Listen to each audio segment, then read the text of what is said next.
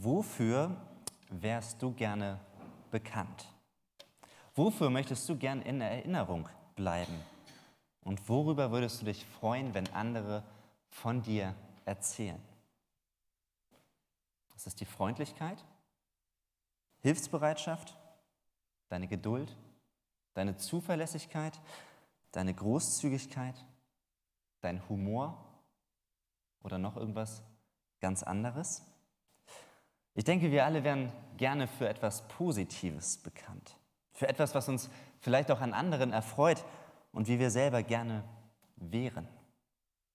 Und wir haben eben schon einen guten Text gehört von einer Person, die für etwas bekannt ist, was sie sich gar nicht selber ausgesucht hat. Es ging eben in dem Text ja um Simon von Kyrene. Ein Mann, von dem wir gar nicht so viel wissen und wo eben der Text auch schon gut ausformuliert war und wo ein bisschen was noch dazu kam, wo man sich manches so denkt. Eine Person, die gar nicht so bekannt ist und von der wir eigentlich genau genommen nur einen einzigen Vers in der Bibel haben. Ein Vers, den wir in ganz ähnlicher Form in den Evangelien von Lukas, Markus und Matthäus finden. Ein Vers, der etwa bei Matthäus, äh, bei Markus lautet: Unterwegs begegnete ihnen ein Mann, der gerade vom Feld kam ein gewisser Simon aus Kyrene, der Vater von Alexander und Rufus, den zwangen die Soldaten, Jesus das Kreuz zu tragen. Und aus dem Text von eben, da wissen wir schon einiges über diese näheren Umstände. Dass es dieser eine Tag war der dunkelste Tag in der Geschichte der Menschheit, dass es Karfreitag war. Dass Jesus am Abend zuvor mit seinen Jüngern das Passamal gefeiert hatte, dass er im Garten Gethsemane von den hohen Priestern verhaftet worden war und dass dann Verhöre folgten vor dem Hohen Rat, vor Pilatus, vor Herodes. Jesus wurde verspottet, er wurde verhöhnt, er wurde ausgepeitscht und schließlich am Kreuz, äh, zum Tode am Kreuz verurteilt. Und jetzt waren sie auf dem Weg, die Römer als Hinrichtungskommando auf dem Weg vor die Tore der Stadt, auf dem Weg nach Golgatha, wo Jesus zusammen mit zwei weiteren Verbrechern den qualvollen Tod am Kreuz sterben sollte. Und hier auf diesem Weg durch Jerusalem, da begegnet uns dieser Mann, dieser Simon von Kyrene. Und er kam gerade vom Feld zurück. Und die Soldaten zwangen ihn, das Kreuz beziehungsweise vielmehr den Querbalken des Kreuzes für Jesus zu tragen. Ganz kurz und knapp ist dieser eine Vers. Und auch kurz und knapp ist eigentlich das, was wir sonst noch über diesen Simon zusammenfassen können.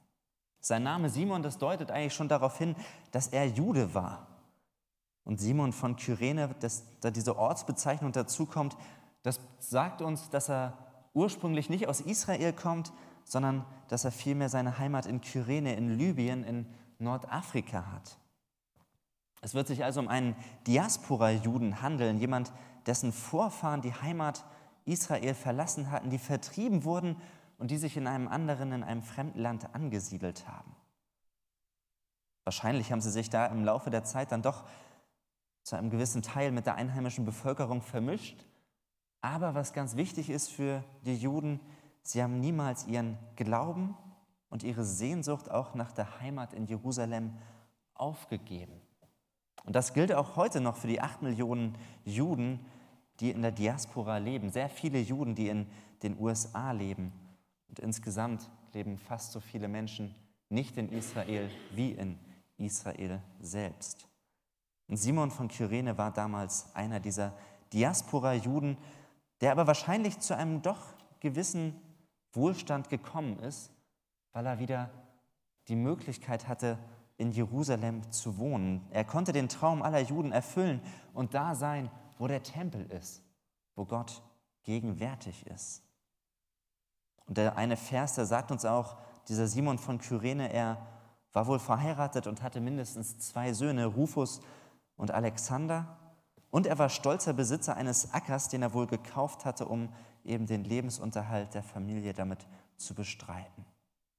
Das ist eigentlich schon fast alles, was wir über Simon wissen.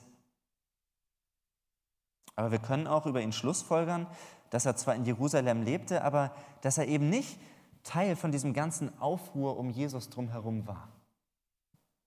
Dass er Jesus vorher wahrscheinlich noch gar nicht begegnet ist. und dass er jetzt auch nicht an dieser ganzen Hinrichtungseuphorie der Menschenmenge interessiert war. Er hielt sich zurück, er war keiner der Schaulustigen, die das grausige Spektakel der Römer unbedingt miterleben wollten, sondern doch eher zufällig kreuzten sich hier die Wege. Er hatte die Feldarbeit erledigt, er war gerade auf dem Heimweg und jetzt kommt er in diese Situation hinein und wahrscheinlich hätte niemand geahnt, dass sich auf wenigen hundert Metern Wegstrecke doch sein ganzes Leben ändern würde. Und dass er bekannt werden würde für das, was er dann auf einmal tat, dass er bis heute dafür bekannt ist, dass er, dass Simon von Kyrene der ist, der Jesus Christus den Querbalken des Kreuzes getragen hat. Und dass er jetzt heute bei uns als Vorbild behandelt wird, als Vorbild des Glaubens oder vielmehr noch als Vorbild des Handelns. Denn Simon von Kyrene, er ist ein Vorbild. Und das, obwohl er zu diesem Zeitpunkt wohl noch gar keine richtig aktive Jesus-Beziehung hatte, er kein klassischer Nachfolger Jesu war und er jetzt den ganz großen Glauben gehabt hätte. Und doch ist er ein Vorbild in seinem zugegeben nicht ganz freiwilligen Handeln. Und wir können auch von ihm wieder drei Aspekte lernen. Das erste ist, Simon wird gefunden. Das zweite ist, Simon lässt sich zwingen. Und das dritte ist, Simon trägt das Kreuz. Und das finden wir eigentlich genauso wortwörtlich in dem Text aus dem, oh, jetzt habe ich euch den Text vorher gar nicht angezeigt, in dem Text aus dem Matthäus-Evangelium, wo wir lesen, als sie hinausgingen, fanden sie einen Menschen aus Kyrene mit Namen Simon, den zwangen sie, dass er ihm sein Kreuz trug. Finden, zwingen, tragen. Drei Punkte, die wir uns anschauen wollen. Und das ist zugegeben keine ganz leichte, keine ganz einfache Kost. Das ist eine Herausforderung, denn ich denke, es geht nicht nur mir so, dass ich Freiheit liebe, dass ich Selbstbestimmung liebe und dass uns die Worte zwingen und tragen doch auch herausfordern. Schauen wir auf den ersten Punkt. Simon wird gefunden. Jesus war zum Tode am Kreuz verurteilt worden durch Pontius Pilatus, aber die Römer, die hatten irgendwie ein Problem. Jesus, den sie kreuzigen sollten, den hatten sie anscheinend so zugerichtet, dass er nicht mehr in der Lage war, den Querbalken des Kreuzes die letzte Strecke auf den Hügel vor der Stadt selbst zu tragen. Was muss Jesus da erlitten haben? Und dann suchten sie jemanden, den sie zwangsverpflichten konnten, und ihr Blick fällt auf Simon von Kyrene. Und ich finde, man hat doch den Eindruck, Simon hätte sich da sicherlich am liebsten rausgehalten. Er war eigentlich nur auf dem Heimweg vom Feld zurück. Er wollte sicherlich gar nicht auffallen, vielleicht noch die Meter an der grölenden und geifernden Menschenmenge vorbei und ab nach Hause. Die Vorbereitungen fürs Wochenende, weitere Aufgaben, die auf ihn gewartet haben, all das hatte er eher vor Augen als das, was ihn dann erwischt. Aber irgendwie sehen ihn die Römer und er wird gefunden. Und ich habe mir überlegt, wie muss es ihm gegangen sein? Denn seine eigene Planung ist doch an diesem Punkt hinfällig. Er wird in seinem Ablauf für den Tag gestört. Und irgendwie habe ich gedacht, Mensch, was haben wir in der letzten Zeit alles erlebt? So eine Störung im Alltag ist doch meist etwas Lästiges, wenn unsere Pläne über den Haufen geworfen werden. Da wehrt man sich doch innerlich dagegen. Wenn was Unvorhergesehenes und dann auch noch was Unerwünschtes dazwischen kommt, das ist ja nichts Erfreuliches, dass Simon gesagt hat, ja klar, gerne trage ich das Kreuz, sondern da bleibt man doch eher am Rand, da bleibt man außen vor, das ist nichts Schönes, was ihm da begegnet. Und so eine Störung, die regt einen doch auf. Simon wird gefragt haben, warum denn ich? Warum kann ich nicht einfach normal meinen Weg nach Hause weitergehen? Und ich habe mich gefragt, wie gehen wir eigentlich, wie gehst du mit Störungen in deinem Leben um? Wenn es Widerstände gibt und wenn dein Plan sich plötzlich ändern muss. Und ich habe festgestellt, dass Störungen, wenn die in unserem Leben auftreten, dann nehmen die sich Vorrang. Dann können wir eigentlich tun, was wir wollen. Störungen nehmen sich Vorrang. Wenn das Auto irgendwie einen Fehler hat, wenn es nicht mehr richtig läuft, wenn eine Rechnung höher ausfällt als erwartet, wenn die Auftragslage auf der Arbeit sich plötzlich verändert, wenn Konflikte in einer Beziehung auftreten oder wenn die Gesundheit plötzlich Probleme bereitet, egal was wir für uns denken, wünschen und wollen, wenn eine Störung in unserem Leben auftritt, dann nimmt sie sich einfach Raum in unserem Leben. So eine Störung fragt nicht um Erlaubnis, sondern sie ist einfach plötzlich da, sie macht sich breit und wir sind dann auch wirklich gut beraten, sie wahrzunehmen, sie ernst zu nehmen und uns mit ihr zu beschäftigen, sie in unsere Lebensplanung auch mit aufzunehmen. Denn wenn wir das nicht tun, dann fallen sie uns irgendwann auf die Füße. Dann wächst da ein Problem heran, das später noch viel schwerer zu bewerkstelligen ist. Und auch wenn wir uns gerne die Frage stellen, wieso trifft es mich, dann müssen wir doch auch zugeben, diese Frage hilft uns leider oft nicht weiter. Und so sind wir herausgefordert, Störungen und Lebenshindernisse anzunehmen und sie in unser Leben mit einzubauen. Und das hat Simon von Kyrene getan. Und wir können von ihm sehen und später auch noch äh, erfahren, dass sie sich doch als segensreich entwickelt hat, diese Störung bei Simon. Ich habe mich aber auch gefragt, wo waren eigentlich die Jünger in dieser Szene?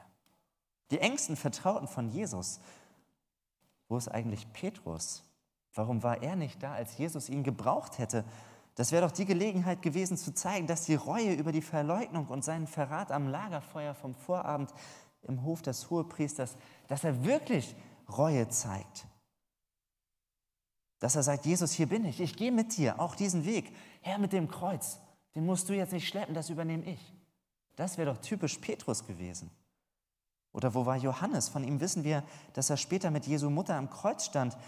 Aber wo war er, als sein geschundener Freund und Meister hier so dringend Hilfe gebraucht hätte? Von den Frauen wissen wir, dass sie da war, dass sie weinten, aber dass sie wohl auch nicht in der Lage waren, ihm unter die Arme zu greifen. Durften sie vielleicht auch gar nicht. Wir wissen nicht genau, wo die Jünger waren, aber was wir wissen ist, in dieser doch schwersten Stunde, die Jesus da auf dem Weg nach Golgatha erlebt hat, da waren seine Jünger nicht mit, um ihm beim Tragen zu helfen. Sie standen nicht an seiner Seite. Aber Gott findet durch die Römer einen Mann. Er findet Simon von Kyrene einen scheinbar völlig Unbeteiligten, der zur falschen Zeit irgendwie am falschen Platz ist. Und doch ist dieser Simon von Kyrene jemand, der sich noch stören lässt in seinem Tagesablauf. Ich finde es erstaunlich, dass gerade er ausgewählt wird, dass er gefunden wird. Manchmal kann ich mich auch des Eindrucks nicht erwehren, dass das so eine spezielle Personalstrategie Gottes ist, dass das System hat, dass er nicht zuerst auf Qualifikation und Ansehen schaut, sondern auf die Bereitschaft, sich einzusetzen, die Bereitschaft, sich doch noch stören zu lassen in unserem so gerne und gut eingerichteten Alltag. Als Israel von den Philistern und von dem furchterregenden Goliath bedroht wurde, da findet sich der kleine Hirtenjunge David, der sich mit seiner Schleuder bewaffnet der Bedrohung stellt. Als Israel beim Einzug ins verheißene Land an Jericho zu scheitern droht, da findet sich eine Prostituierte namens Rahab als Schlüssel für dieses Problem. Als Mutter für seinen eingeborenen Sohn findet Gott eine unverheiratete junge Frau namens Maria. Und auch bei den Jüngern waren es alles andere als erste Wahlpersonen für jemanden, der geschickt wurde, diese Welt zu retten. Es ist doch erstaunlich, wen Gott alles findet. Gott ist auf der Suche nach Menschen, die sich einsetzen lassen in seinen Plan, die ihr Kreuz auch auf sich nehmen, die sich stören lassen in ihrer Lebensplanung, die Störungen nicht ablehnen, sondern sie wahrnehmen und in ihr Leben einbauen. Und doch brauchen wir uns nichts vormachen. Das Kreuz zu tragen, die Aufgabe für Simon, was er getan hat, das war sicher nicht Vergnügung, vergnügungssteuerpflichtig. Und das hängt auch mit dem zweiten Gedanken zusammen. Simon lässt sich zwingen. Die Römer zwangen ihn, denn in dem Moment, wo Simon in den Fokus der Soldaten geraten ist, da hatte er eigentlich keine wirkliche Wahl mehr. Gott findet ihn, aber so eine richtige Wahl hat er doch nicht gehabt, denn die Römer, sie hatten damals das Recht, die Bürger zu allen möglichen Aufgaben zu zwingen.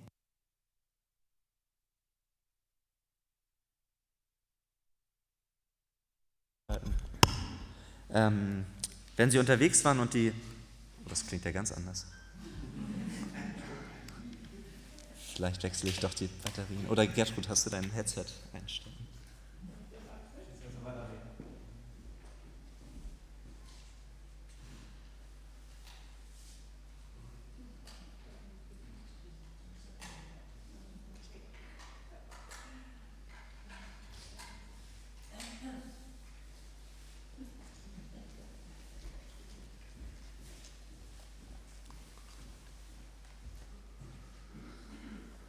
Vielen Dank, Tim.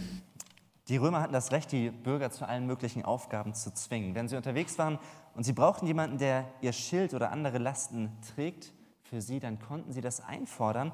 Und das kennen wir ja auch aus der Bergpredigt Jesu, wo wir lesen, wenn jemand von dir verlangt, eine Meile mit ihm zu gehen, dann sagt Jesus sogar, geh zwei Meilen mit ihm. Eine Meile, das sind knapp 1,5 Kilometer und Jesus ermutigt und sagt, Mensch, wenn die Römer das als Besatzungsmacht von euch fordern, dann geht sogar mehr mit, tut mehr als das, was sie von euch einfordern dürfen. Aber eines mussten die Römer tun, denn sie mussten sich vergewissern, dass der, von dem sie das erwarten, dass das ein Nicht-Römer ist. Dann durften sie das von ihm verlangen. Schließlich sind die Römer die Besatzungsmacht. Und bei Simon hat man das wohl direkt gesehen. Vielleicht hatte er als Nordafrikaner doch ein etwas anderes Aussehen, dass seine Vorfahren doch schon vor längerer Zeit auch in die Diaspora gegangen sind. Und so konnten sie ihn direkt verpflichten. Simon hatte keine Chance, sich zu wehren. Widerstand zu leisten, das wäre zwecklos ge gewesen, das hätte nur unangenehme Folgen für ihn gehabt und mit sich gebracht. Simon musste sich in das Unvermeidliche fügen. Er tat es nicht freiwillig, aber bereitwillig. Und ich glaube, diese Lektion von Simon aus Kyrene ist eine ganz schön starke Herausforderung für uns Westeuropäer. Es ist nicht so, dass wir wahnsinnig stark auf unser Selbstbestimmungsrecht pochen, dass wir entscheiden, was gut und richtig ist, für uns, aber auch für andere, dass wir uns nicht gerne bevormunden lassen, dass wir uns nicht gern irgendwelche Regeln aufdrängen lassen. Ich glaube, das haben wir in den letzten Jahren auch gesehen, dass es da doch einigen Widerstand auch mal gibt dass wir uns nicht gern zu etwas zwingen lassen, dass wir selber doch wissen, was ist gut und böse, was ist richtig und was ist falsch. Und ich habe vor einiger Zeit von einem Experiment gelesen, da hat der amerikanische Psychologe Jonathan Haidt den Teilnehmern seines Seminars den Lebenslauf einer ihnen unbekannten Person vorgelegt. Und er hat gesagt, lest euch diesen Lebenslauf einmal durch. Und dann überlegt mal, wenn das eure Tochter ist, beziehungsweise wenn das eure Tochter sein wird, Sie ist nämlich noch nicht geboren, sie ist noch unterwegs. Und dieser Lebenslauf, das ist ihre voraussichtliche Lebensgeschichte.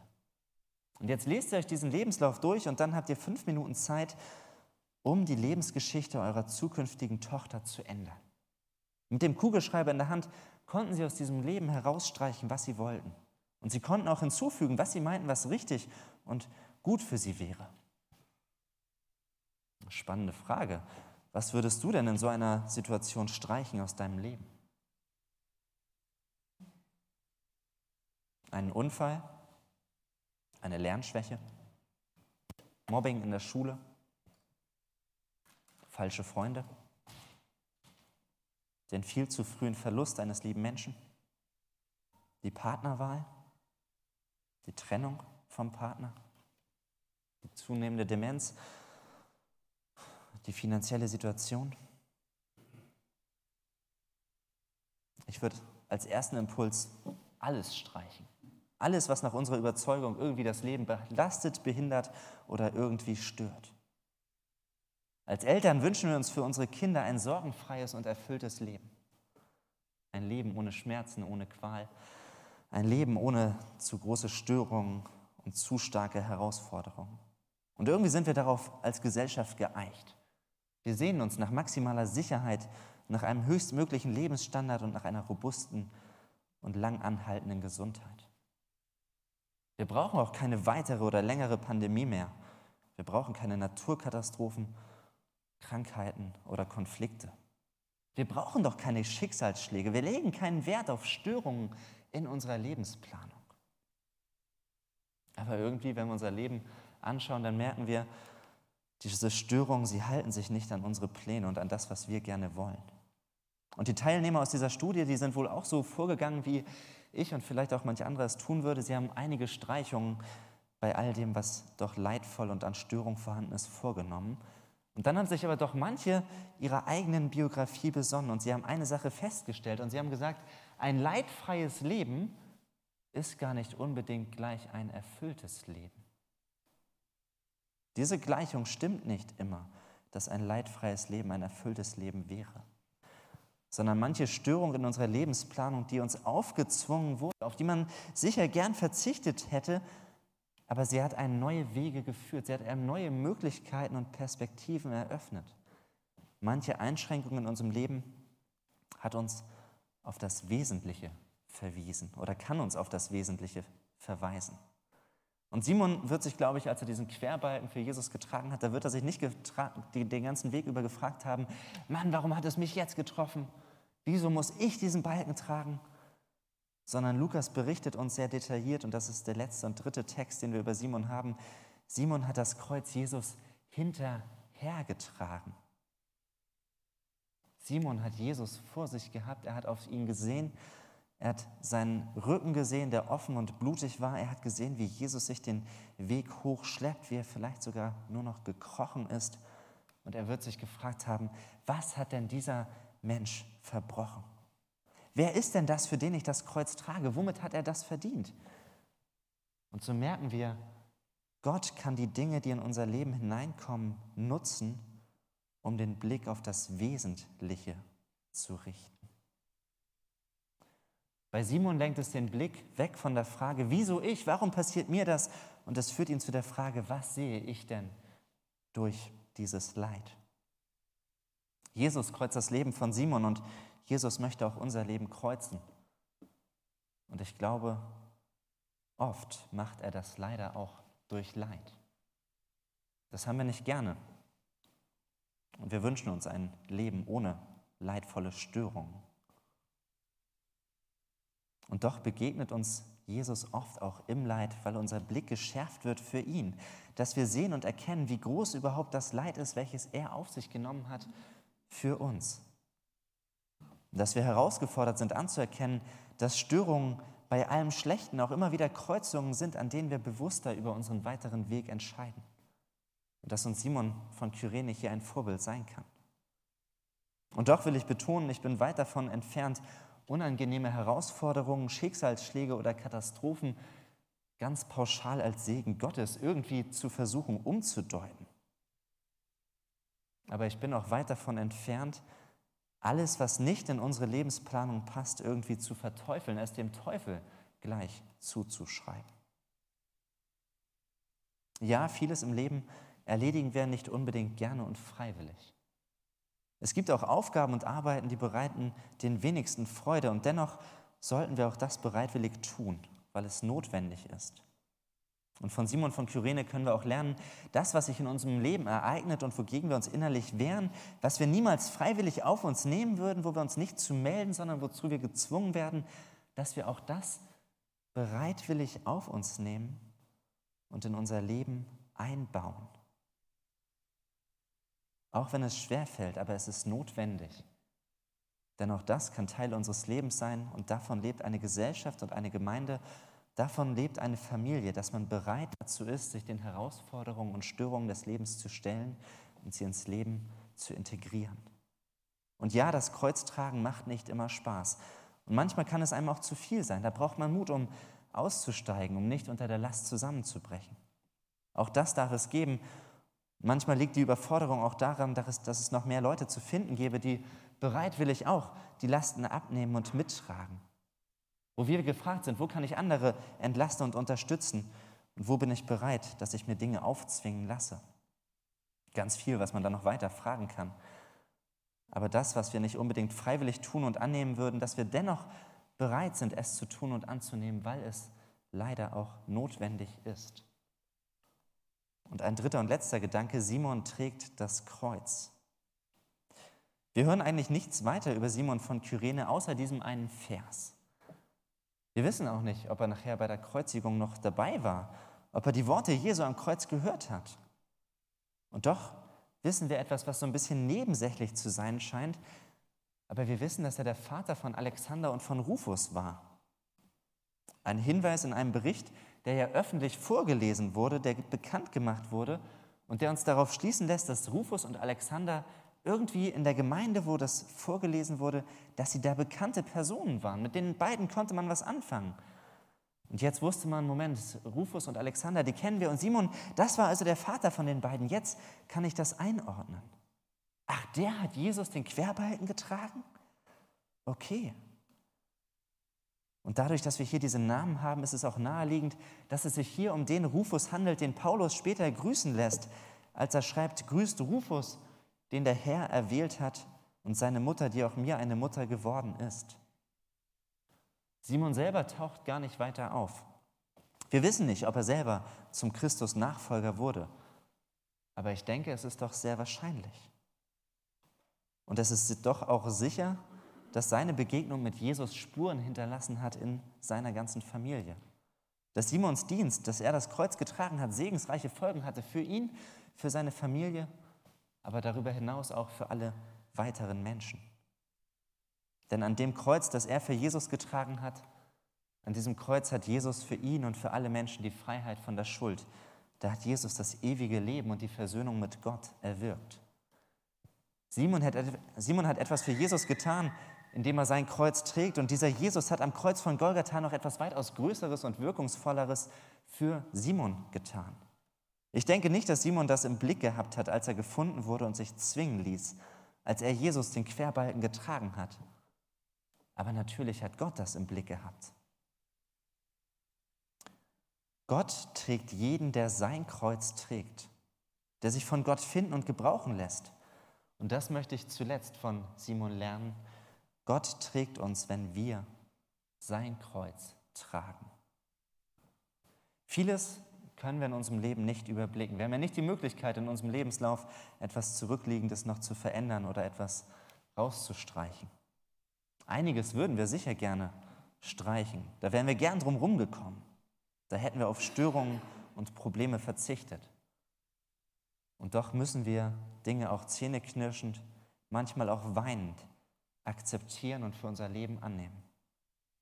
Aber es gilt, Gott trägt die, die sein Kreuz tragen. Und das ist Simon passiert. Das Kreuz hat ihm geholfen, auf den zu sehen, der für ihn leidet. Er sollte es ihm ja nachtragen. Und Nachfolge ist manchmal eine Sache, wo man sein Kreuz auch zu tragen hat.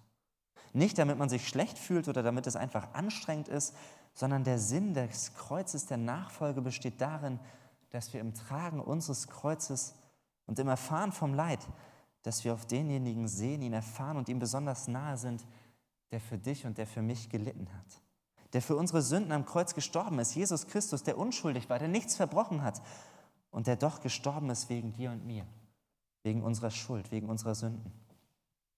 Aber Jesus hat den Tod überwunden. Und damit ist unser Leid auch nicht hoffnungslos, sondern Simon hat sicherlich erst später verstanden, Jesus hat unsere Schuld, er hat unser Leid auf sich genommen, er ist mein Glück. Jesus hat meine Sünde ans Kreuz getragen. Und das krempelt sein und unser Leben um. Simon konnte ertragen, nicht ich trage die Last von Jesus, sondern er trägt meine Last ans Kreuz. Und so ist das größte Unglück im Leben nicht das Leid, sondern das größte Unglück im Leben ist, den Leidenden zu verpassen.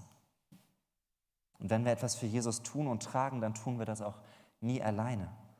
Und da gibt es diese wunderbare Einladung von Jesus in Matthäus 11, als er sagt, nehmt mein Joch auf euch und lernt von mir, denn ich bin gütig und von Herzen demütig. So werdet ihr Ruhe finden für eure Seele. Denn das Joch, das ich auferlege, drückt nicht und die Last, die ich zu tragen gebe, ist leicht. Da regt sich doch so ein Widerstand. Ein Joch, eine Last, die man zu tragen hat, das kann doch eigentlich nicht leicht sein. Und doch gibt es dieses Bild vom Joch das wir vor Augen haben müssen. Es ist ein zweifaches Joch. Da wurden zwei Ochsen eingespannt. Ein Joch, das man nicht alleine trägt, sondern wo wir wissen dürfen, es werden zwei eingespannt. Einmal ich und der andere ist Jesus.